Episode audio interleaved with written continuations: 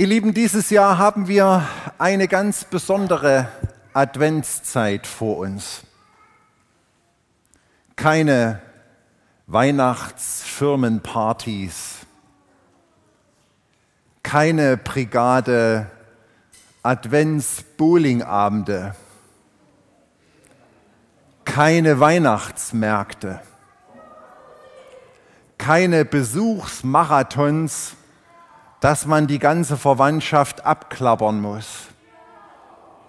Vieles ist verboten. Ich merke, dass sich viele von euch so eine Adventszeit schon lange wünschen. Eine Adventszeit mit Ruhe und mit Gelassenheit, ohne die Ablenkung. Aber ich frage dahinter, ehrlich? Können wir miteinander die Ruhe, die Langeweile, das Warten auch aushalten?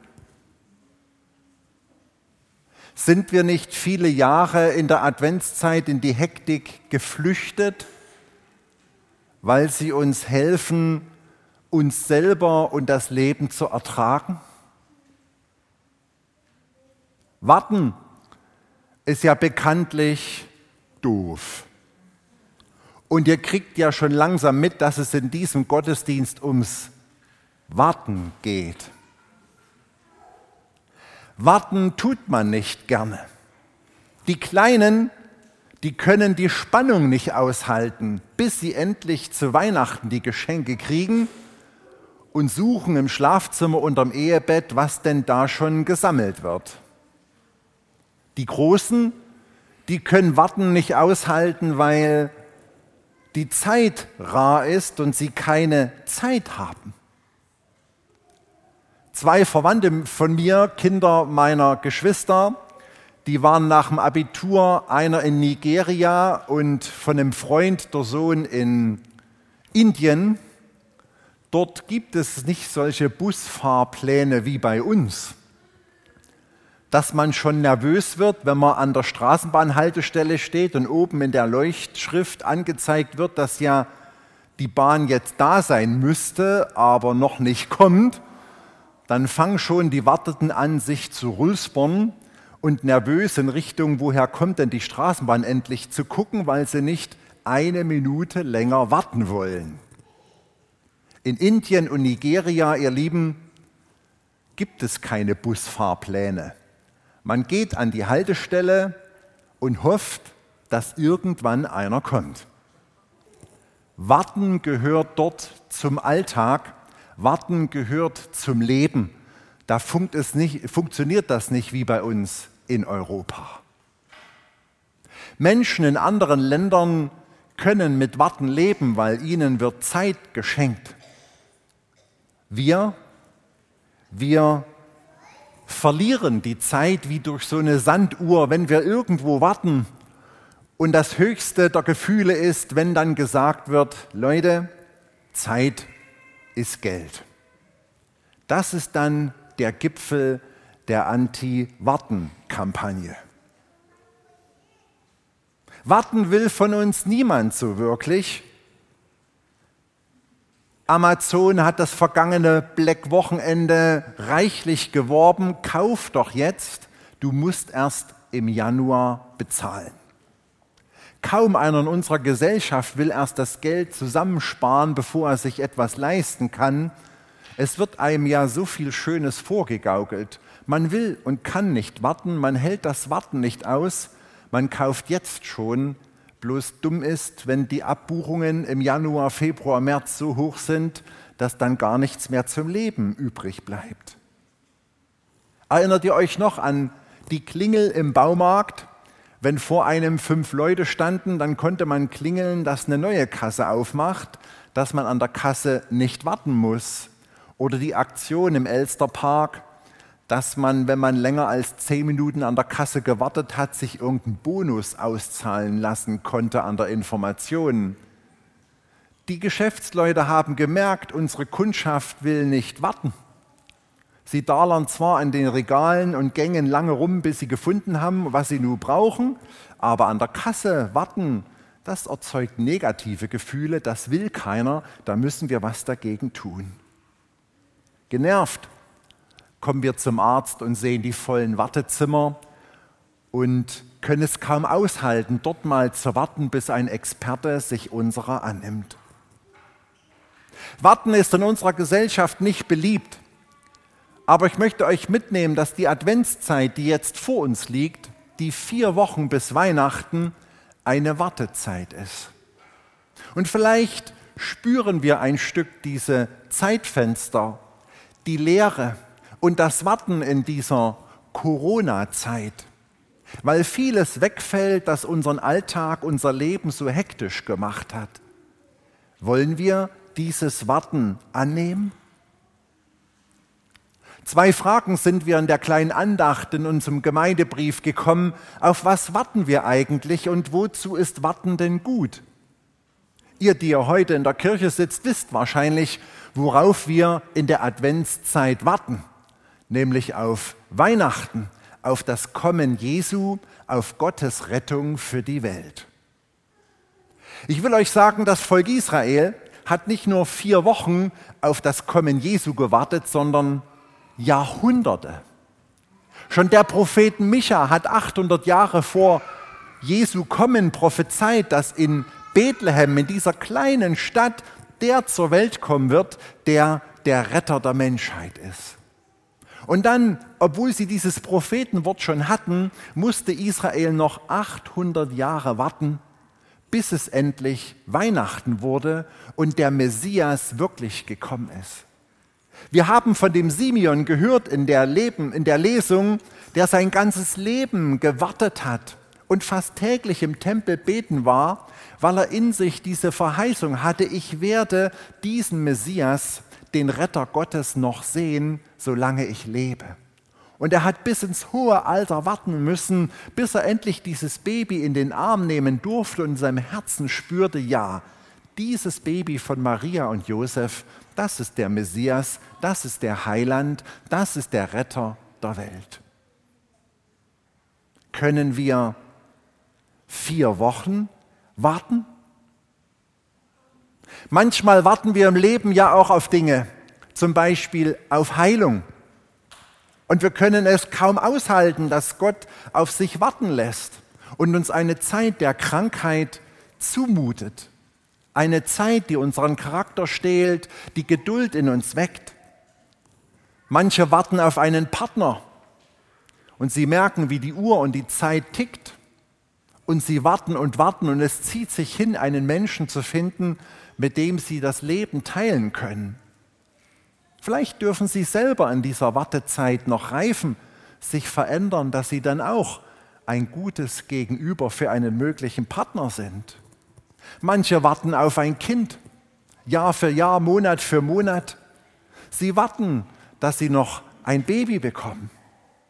Oder wir kennen das, wenn die Schwangerschaft voranschreitet, die letzten Wochen anstrengend werden, dann wartet man schon, dass es endlich soweit ist.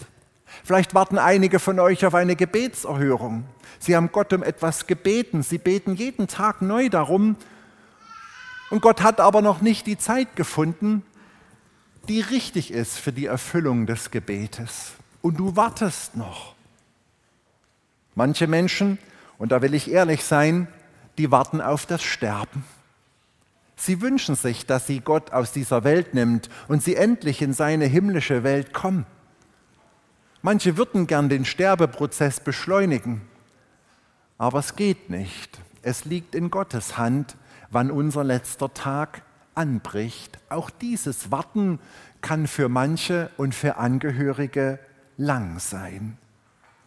Warten im Leben, ihr Lieben, macht deutlich, manches können wir Menschen nicht erzwingen. Warten macht deutlich, wir Menschen haben nicht alles in der Hand. Manchmal muss man eben warten, bis es soweit ist.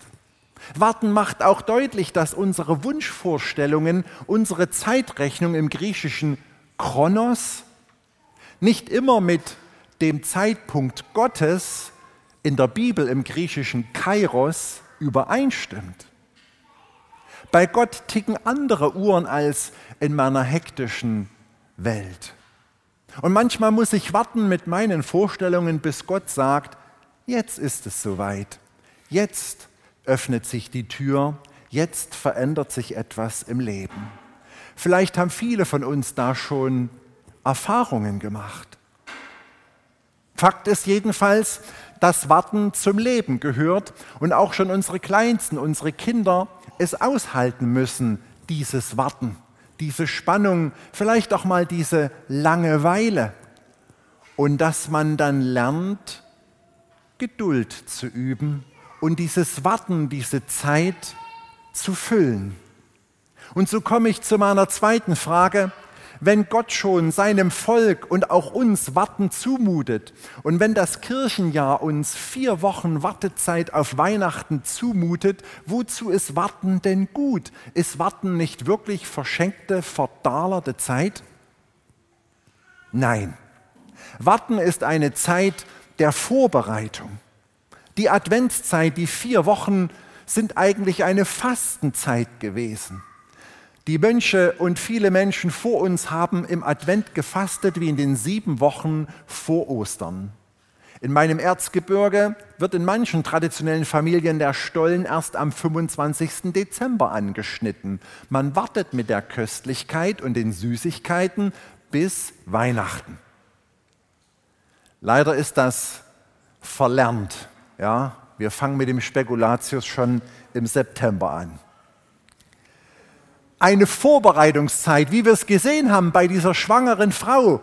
Ich finde es gut, dass eine Schwangerschaft neun Monate dauert, damit man sich vorbereiten kann auf das Baby. Das geht ja nicht von heute auf morgen, dass man auf einmal ein Baby in seiner Familie hat. Da muss man ein Zimmer herrichten, ein Gitterbettchen besorgen, da muss man die Kleidungsstücke kaufen, besorgen, die Windeln, alles, was dazugehört, um bereit zu sein, dass das Baby in die Familie kommen kann. Ist es nicht vielleicht auch so mit Gott und Jesus? Vielleicht dürfen wir manches in unserem Herzen noch vorbereiten, bereinigen, dass er von neuem in unseren Herzen geboren werden kann. Vielleicht ist dort noch eine Beziehung in Ordnung zu bringen. Vielleicht ist dort noch meine persönliche Beziehung zu Gott zu vertiefen, dass ich bereit bin und der Heiland auch in mir zur Welt kommen kann. Wartezeit, ihr Lieben, ist auch in unserer Gesellschaft, in unserem Leben eine wichtige Zeit zum Verarbeiten, zum Nachdenken, zum Beten, zum Reflektieren, damit unsere Seele hinterherkommt. Ich habe manchmal das Gefühl, unsere Gesellschaft hat alle Wartezeiten rausgestrichen. Es gibt keine Lagerwirtschaft mehr. Alles ist hektisch geworden und wir drehen eigentlich durch.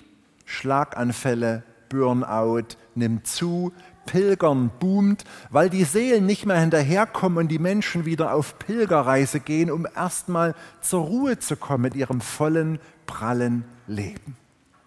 Ist es nicht klüger, die kleinen Wartezeiten dazwischen wieder mal Fußwege einzubauen, zu genießen, um zu verarbeiten? Man muss ja nicht sofort auf dem Smartphone rumwischen, was ich so gerne mache in den Wartezeiten, man kann noch mal die Augen schließen und nachdenken, was ist geschehen, wofür kann ich danken, wofür kann ich beten. Wem kann ich mal eine Nachricht schicken, mit dem ich schon lang keinen Kontakt mehr hatte? Und die Wartezeiten aktiv gestalten, dass die Seele hinterherkommt und wir verarbeiten. Und wir können, wie wir es auch in dem Anspiel gesehen haben, die Wartezeiten mit guten Dingen füllen. Vielleicht dass wir zusammen spielen oder irgendwo helfen oder uns vorbereiten auf das Baby. Auch die Adventszeit können wir mit guten Dingen füllen, bis es endlich Weihnachten wird. Unser Leben zu ordnen, über unser Herz und unsere Gefühle mit Jesus ins Gespräch kommen. Aufatmen, ausatmen. Die Zeit die uns vielleicht in dieser besonderen Corona-Adventszeit geschenkt wird, zulassen. Auch mal die Langeweile aushalten, uns in Geduld üben, beten und nachdenken. Nimm dir die Zeit und lebe sie bewusst. Trainiere die Geduld und das Warten.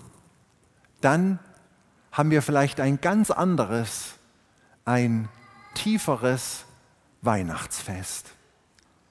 Amen.